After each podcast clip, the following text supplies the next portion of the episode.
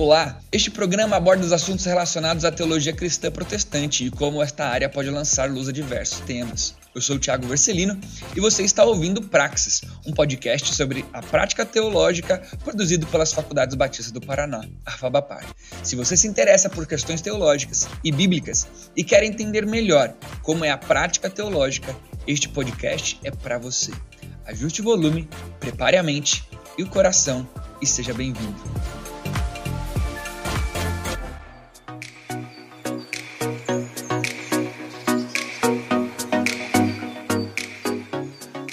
Fala, fala galera, seja muito bem-vindo a mais um episódio de Praxis. Sim, voltei. Thiago Vercelino aqui conversando com vocês no nosso podcast da nossa querida faculdade Fabapar.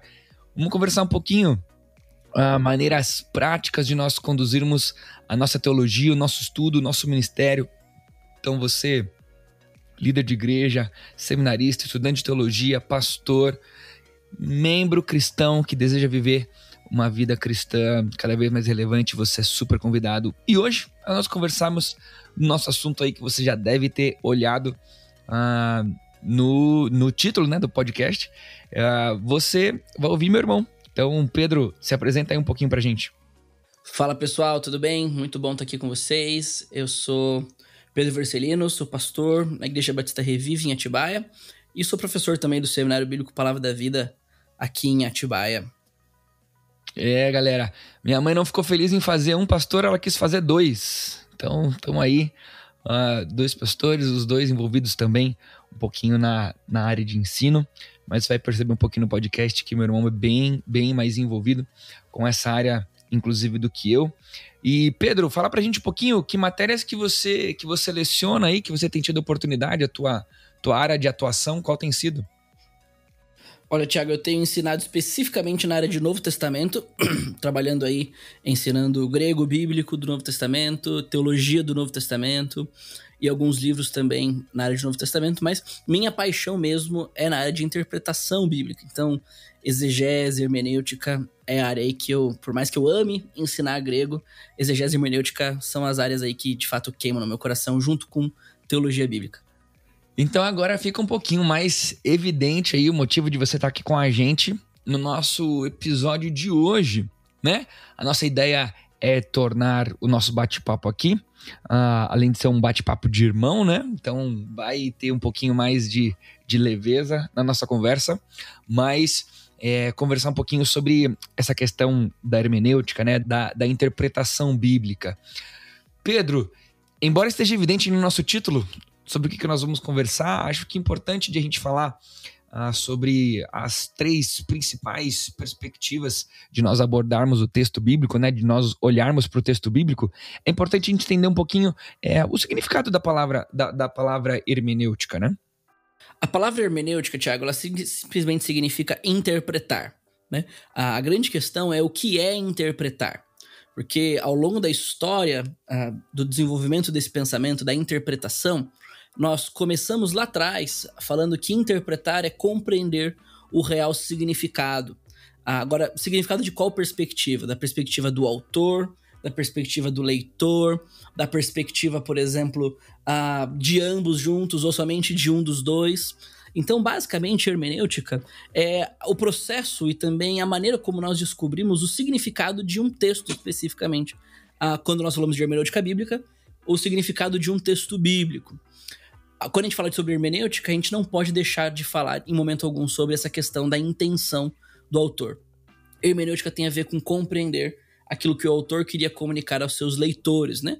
É o emissor com a mensagem para o emissário ou recipiente da mensagem. Então, esse ato comunicativo, né, essa comunicação aí para a galera da, do marketing que está nos ouvindo vai entender melhor, esse ato comunicativo não pode ficar de fora. Ah, se o receptor não recebe a mensagem, não houve comunicação. Ou se ele entende uma outra mensagem, não houve comunicação. Então, hermenêutica e comunicação aí são ah, inseparáveis, de certa forma.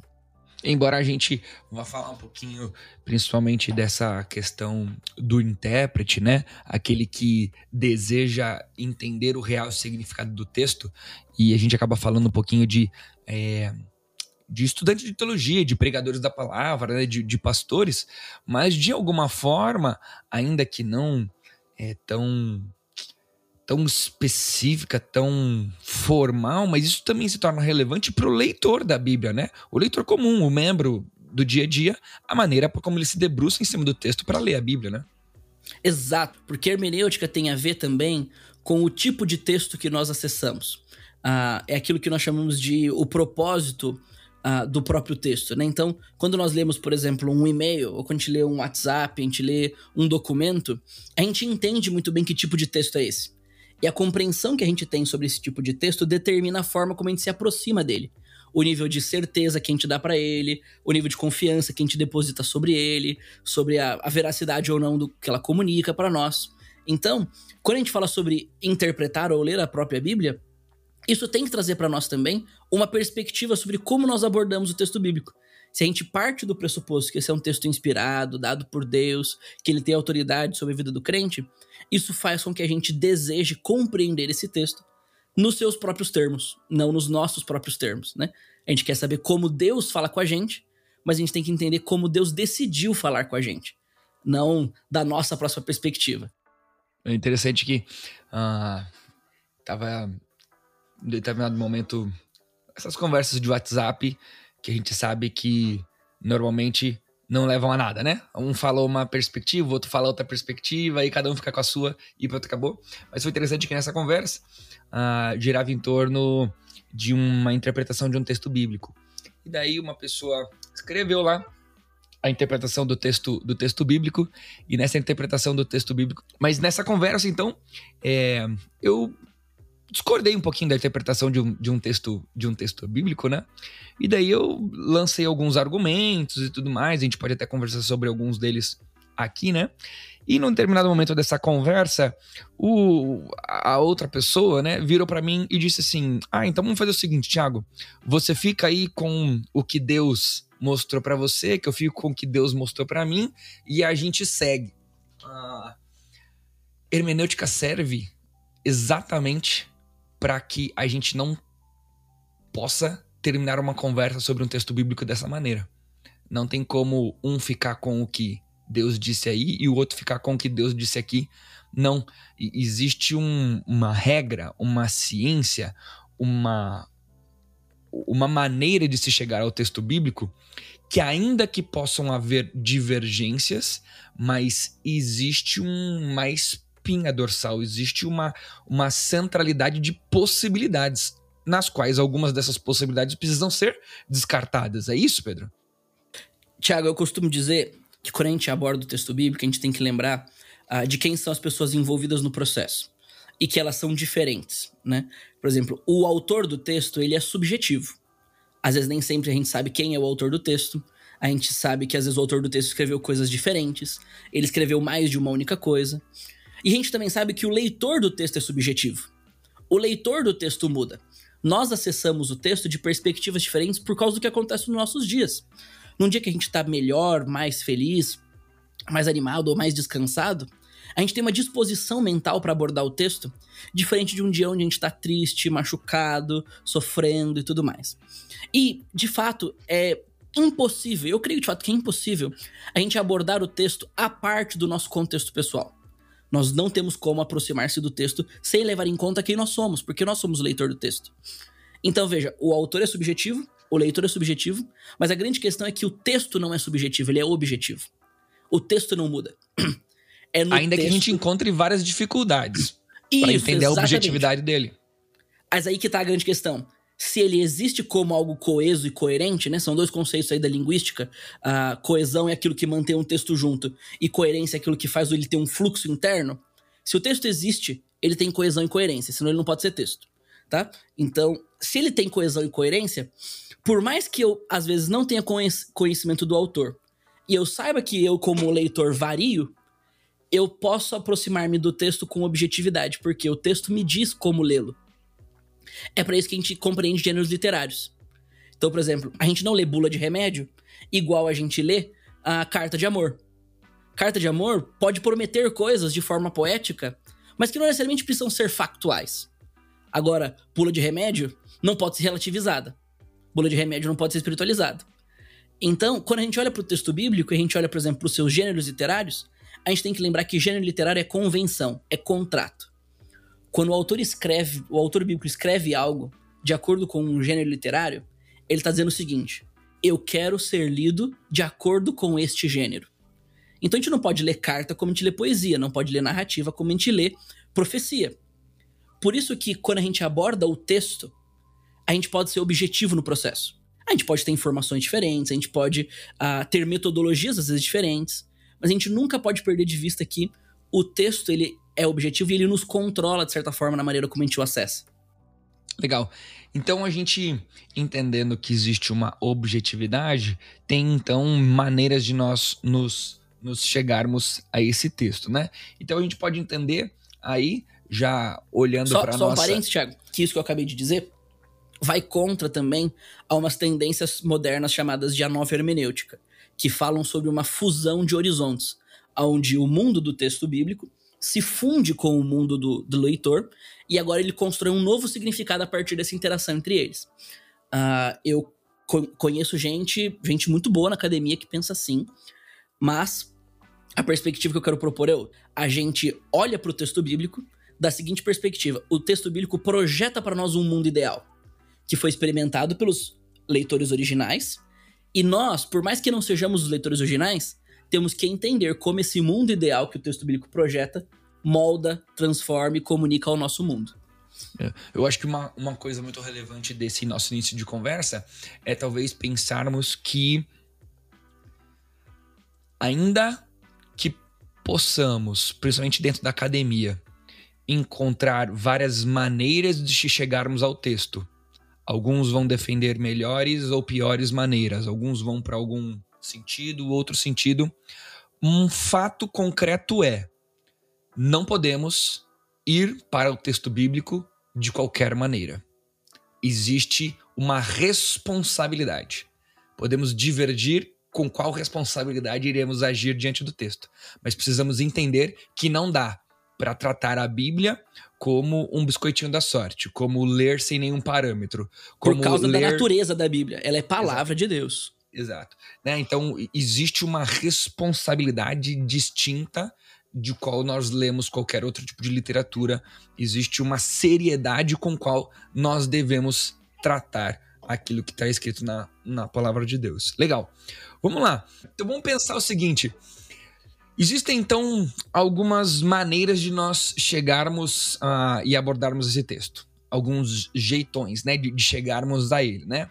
Na academia nós vamos ter alguns nomes específicos para ele. Vamos tentar de uma maneira bem prática uh, falar um pouquinho sobre essas, essas três maneiras, né? Vou dar um nome aqui para elas, que inclusive foi você mesmo que escolheu, Pedro, mas talvez a gente possa traduzir de uma maneira bem bacana e vamos conversar sobre cada uma delas. Então a gente pode fazer uma leitura histórica do texto, uh, olharmos historicamente para ele, nós podemos fazer uma leitura literária desse texto e nós podemos fazer uma leitura teológica desse texto. Vamos lá.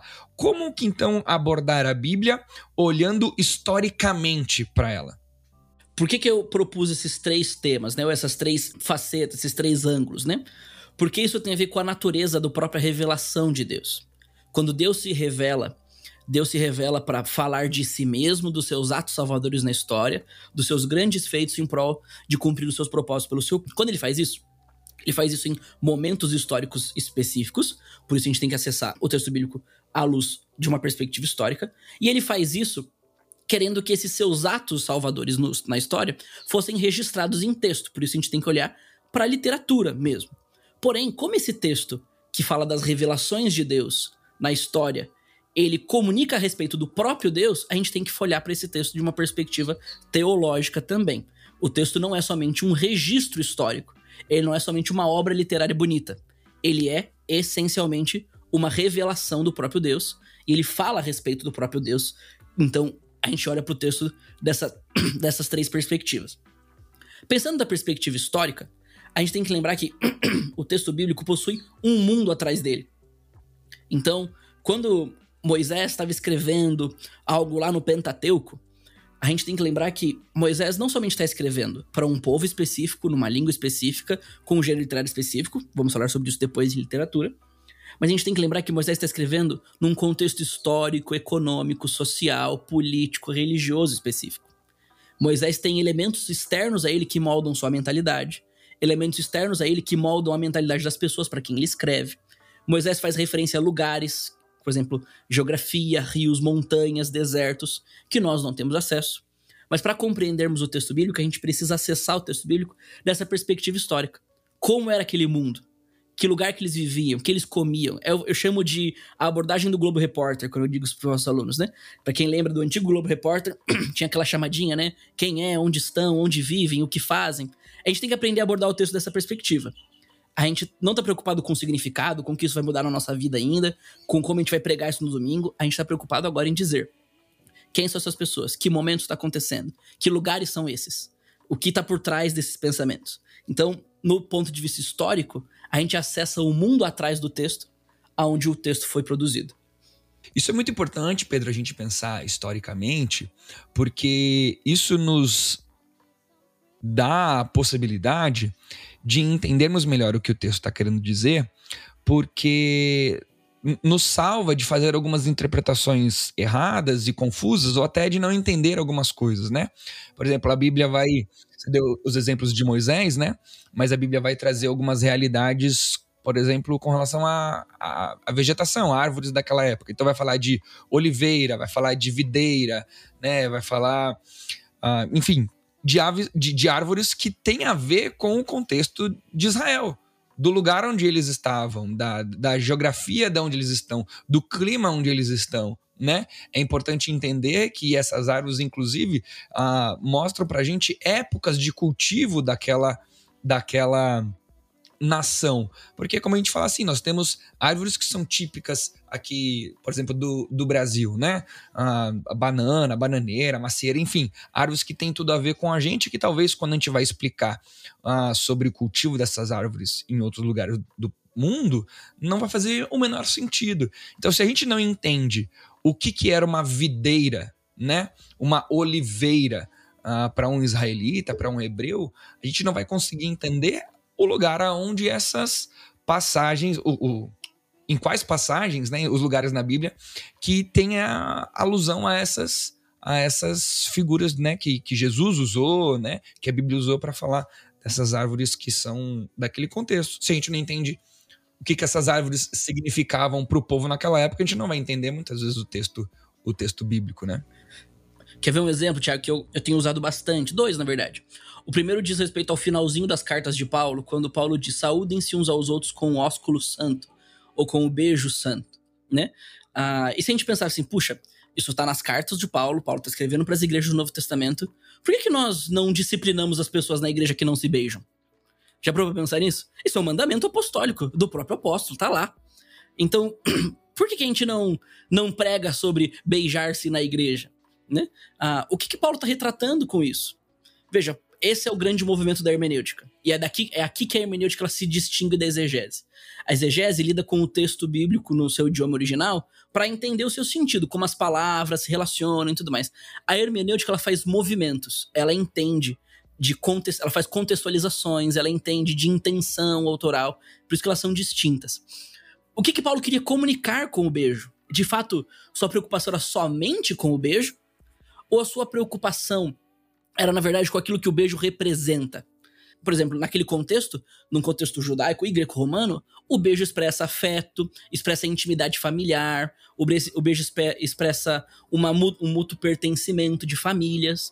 Quando Paulo chama a igreja de família de Deus e de irmãos em Cristo, e ele pede para que eles beijem-se uns aos outros, o que, ele está pedindo? Não é um ato sexual um ato imoral da parte dos irmãos.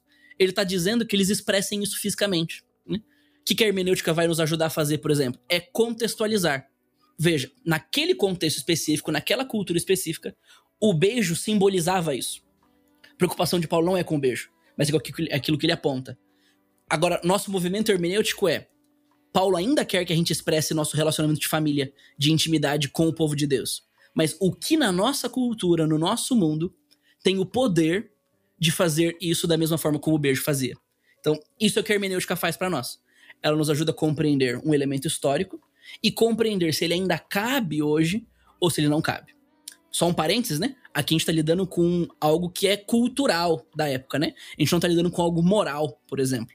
Então, práticas morais, né? Coisas que são claramente chamadas de pecado, por mais que elas se manifestem de formas específicas na cultura daquela época, elas continuam sendo pecado em qualquer momento. Então eu não quero falar sobre abandonar aquilo que Paulo chama de pecado, porque na nossa cultura isso é aceito. A perspectiva histórica, ela não vem com o objetivo de invalidar algumas coisas que foram escritas na Bíblia, mas ela vem com o objetivo de explicar o que elas querem dizer. Né? É, é diferente, né? E, e é comum, muitas vezes, no ambiente de interpretação bíblica, pessoas tentarem invalidar por conta de que, ah, isso é por causa daquele tempo. Isso só tem a ver com aquele tempo. E não é essa a questão. A história, abordar histórica. De fato, às vezes, de fato, às vezes, os autores bíblicos estão lidando com circunstâncias que não existem no nosso contexto. Então, por exemplo. Mas que talvez nos, tá estabeleçam, nos estabeleçam princípios. Exato. Às vezes a gente não vai ter um contexto onde esse princípio vai ser aplicável. Mas essa é a grande questão. Nós lemos a Bíblia de uma perspectiva ocidental, pós-moderna no século XXI. A gente tem que lembrar que Deus está falando com o seu povo ao longo de toda a história. Culturas orientais, culturas africanas, por exemplo, esse elemento do beijo que nós ressaltamos é muito presente para eles. Isso é um mandamento literal, eles se beijam mesmo. Né? Numa cultura ocidental, pós-pandemia, uh, nós já não se encostamos a mão no outro. Mas a gente tem que lembrar que ainda existe uma necessidade, porque aquilo que um teólogo, um hermeneuta que eu gosto bastante, chamado Grant Osborne, ele sempre vai dizer: existe o mandamento de superfície, existe a motivação teológica profunda. Qual é a motivação teológica profunda de Paulo? É expressar o relacionamento familiar do povo de Deus. Ele quer que isso aconteça na igreja. Como que isso acontece naquela cultura? Pelo mandamento de superfície, que é beijem-se uns aos outros. Às vezes a gente vai viver o mandamento de superfície na nossa cultura, porque ele faz sentido. Às vezes a gente vai deixar aquela expressão cultural para trás, mas ver que existe uma motivação teológica por trás que a gente vai compreender como ela se manifesta no nosso mundo. Show de bola. Vamos, vamos caminhar, vamos caminhar, porque dá vontade de talvez fazer podcasts para abordar cada uma delas. Eu em, tinha em altos exemplos de cabeça aqui sobre valores culturais, por exemplo, honra e vergonha, patronagem, né, que é apadrinhamento, coisas bem legais. A gente pode talvez ficar aí para um, uma outra ideia, para um outro momento. Vamos então pensar então na importância de nós olharmos para a Bíblia literariamente, né? Existe uma forma literária com qual cada livro da Bíblia foi escrito. Tem uma, uma moça, ela escreve na área de poesia bíblica, ela chama Adele Berlin, e ela tem uma frase que me marca muito quando eu falo sobre hermenêutica. Ela diz o seguinte: Deus não se importa somente com aquilo que o texto quer dizer, mas também com o como ele quer dizer. A gente não pode ignorar que o texto tem um significado, é fato, mas a gente também não pode ignorar que o texto ele tem uma forma. E é isso que a gente fala quando a gente quer dizer sobre literatura. A forma implica em significado. Então, poesia, ela faz a gente comunica a verdade do jeito que poesia comunica a verdade. Então, por exemplo, quando a gente fala sobre salmos, mais do que nos provocar uma atitude, salmos às vezes não nos provocam nada, eles não querem que a gente faça nada.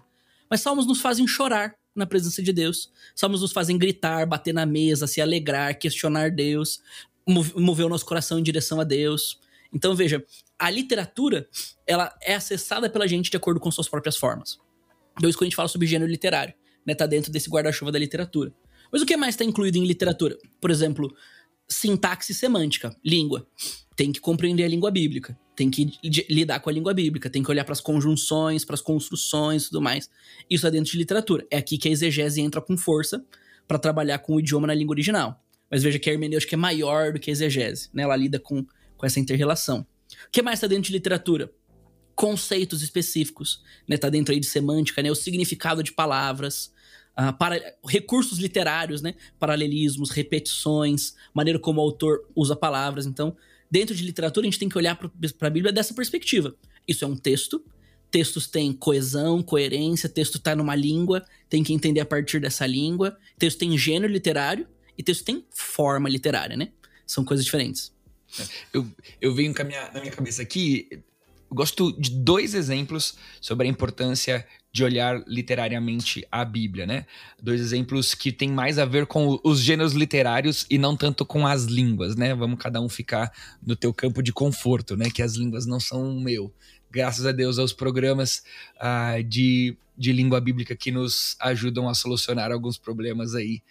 Tem que saber usá-los, né? Mas eles nos ajudam a solucionar alguns, alguns problemas. Mas gosto muito de pensar em dois exemplos que são provérbios e leis né? Que são ah, questões mais do, do Antigo Testamento. Por exemplo, Provérbios, não adianta a gente ler Provérbios como que se eles fossem ah, promessas para nós. Porque provérbio é o que diz ali, são, são dicas, são sugestões, são conselhos. Se não a gente vai olhar para o provérbio, coletânea de sabedoria. Se a gente vai olhar, a gente, a gente vai olhar para provérbios e vai começar de repente a encontrar erros na Bíblia. Por exemplo, né? Ah, vai ter um provérbio que vai dizer que é bom emprestar dinheiro para quem tá precisando, né? A gente vai abençoar a vida de pessoas que estão precisando. Mas é bom não emprestar dinheiro, né? Porque senão a pessoa vai ficar devendo você e ela não vai como não vai perdão, não era nem sobre emprestar. Tem o texto que vai dizer que é, você tem que cobrar quem tá te devendo. E tem aquele que talvez vai dizer que, olha, perdoa, né? E aí, quem tá certo? Quem mandou cobrar ou quem mandou perdoar? Não, de fato, vai ter circunstâncias que perdoar a dívida é o melhor. E vai ter circunstâncias que o melhor é ensinar a pessoa que não é bom ficar devendo, cobrando essa dívida dela. E o outro exemplo que eu gosto de pensar é, por exemplo, leis. Né? Quando a gente lê uma lei no Antigo Testamento, a gente tem que lembrar, e, e dá até uma. como pensar numa, numa mistura já do literariamente com historicamente, porque lei, era lei para quem? Por era lei de um povo, de uma nação. Será que a lei que está colocada lá no Antigo Testamento é uma lei para a igreja de hoje? ou a lei tinha a ver com uma questão daquele povo, daquela nação, né? Era uma, uma lei por uma nação. Então, tem a aliança, né? A aliança que muda isso. Então, é um gênero literário. Lei. É lei para quem? Para quem que é essa lei? Né?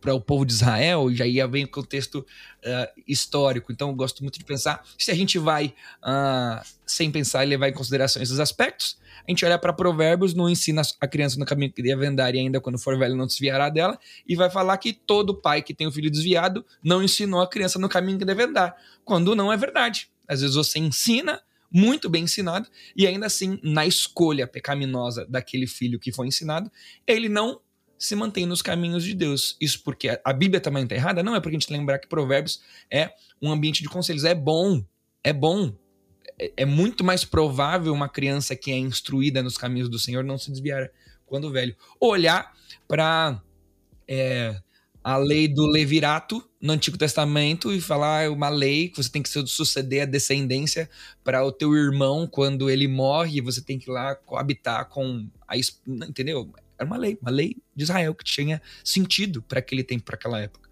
que não necessariamente é uma lei para nós hoje, né?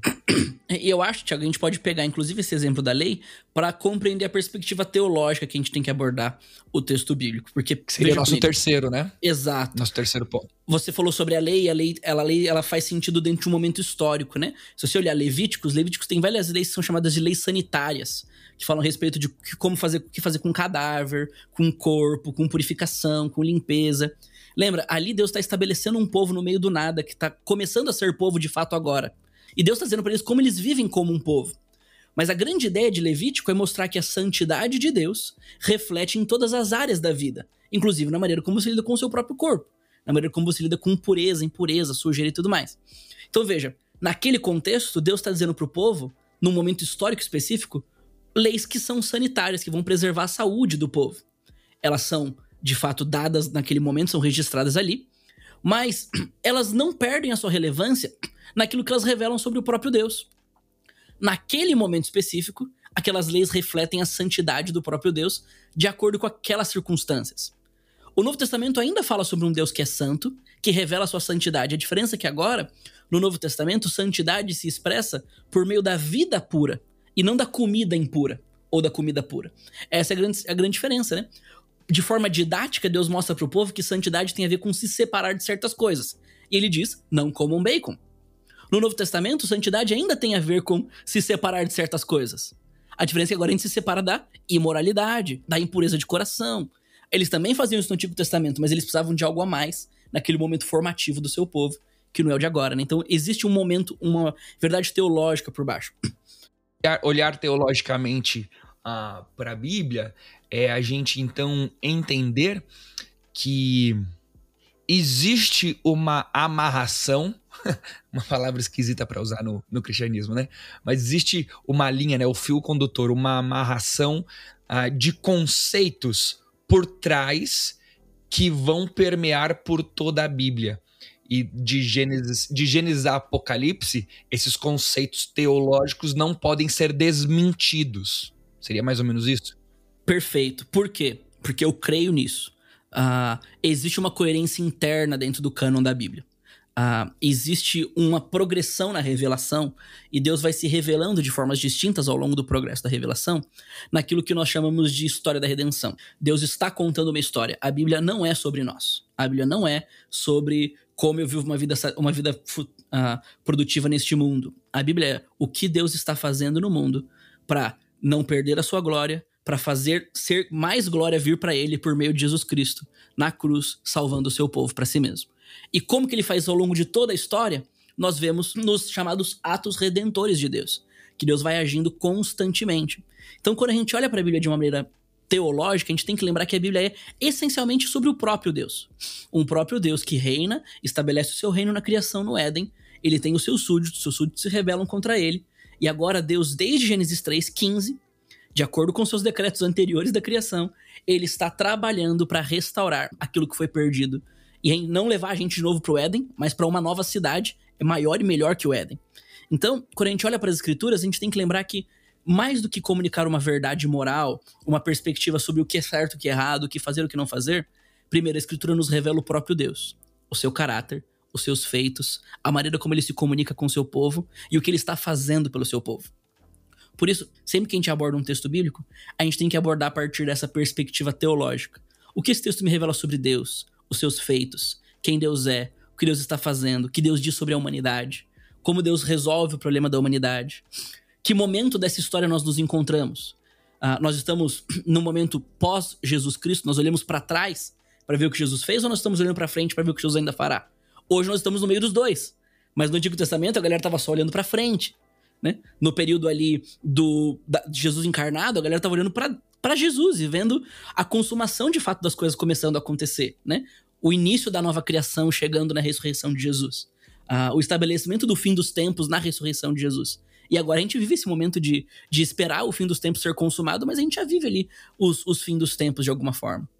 Então, abordar a Bíblia teologicamente é, nos leva a olhar. Abordar a Bíblia teologicamente nos faz lembrar que ela possui uma natureza distinta não é simplesmente um registro histórico, não é simplesmente algo belo, mas fala sobre Deus e o caráter de Deus e os feitos de Deus e o que Deus fala sobre nós. E isso sim gera um impacto nas nossas vidas. Dá pra gente brincar um pouquinho com as músicas infantis, né? Eu não sou daquela opinião de abominar essa, essas músicas que eu vou dar de exemplo agora, porque acho que tem verdades legais, né? Desde que as crianças sendo bem acompanhadas, né, biblicamente depois, né? Mas, por exemplo, vou lembrar de um refrão aqui, né? Forte e corajoso como Sansão, amigo de Deus como Abraão, muito inteligente como Salomão. Então, esse refrão traz para nós algumas características dos personagens bíblicos que eles viveram naquela época. Então, ser forte e corajoso, né, forte como Sansão, inteligente como Salomão, né, amigo de Deus como Abraão, e legal, nós temos que ser isso. Mas precisamos lembrar que a história de Sansão não é sobre a força dele. A história de Salomão não é sobre a sabedoria de Salomão. A história de Enoque não é sobre o quão Enoque andava perto de Deus. A história desses personagens é sobre o Deus deles. É sobre o Deus de Sansão. O que Deus fez através de Sansão. É sobre o Deus de Salomão. Ficar com o registro histórico seria olhar para a Bíblia somente historicamente, mas existe um registro teológico por trás. Qual é uh, o valor, o princípio a respeito do Deus da Bíblia que esses registros nos trazem? Seria olhar teologicamente para a Bíblia, né? Então não precisa parar de cantar as musiquinhas infantis, mas ensinem as crianças direitinho sobre isso. E assim, nem sempre é fácil a gente fazer essa divisão dessa perspectiva histórica, literária e teológica. Uh, por isso que, normalmente, quando eu digo para os alunos uh, de que maneira que a gente aborda a Bíblia, a gente sempre começa pela literatura. A gente entra no texto da perspectiva literária. Porque é na perspectiva literária que a gente vai ver os elementos que nós não conhecemos e que vai nos levar para esse mundo atrás do texto. Então a gente sempre aborda o texto, a gente entra da perspectiva literária, olhando para o contexto, coesão, coerência, aquelas coisas todas. Isso nos leva para o mundo atrás do texto, para compreender melhor o autor, as circunstâncias, a história, a religião e tudo mais.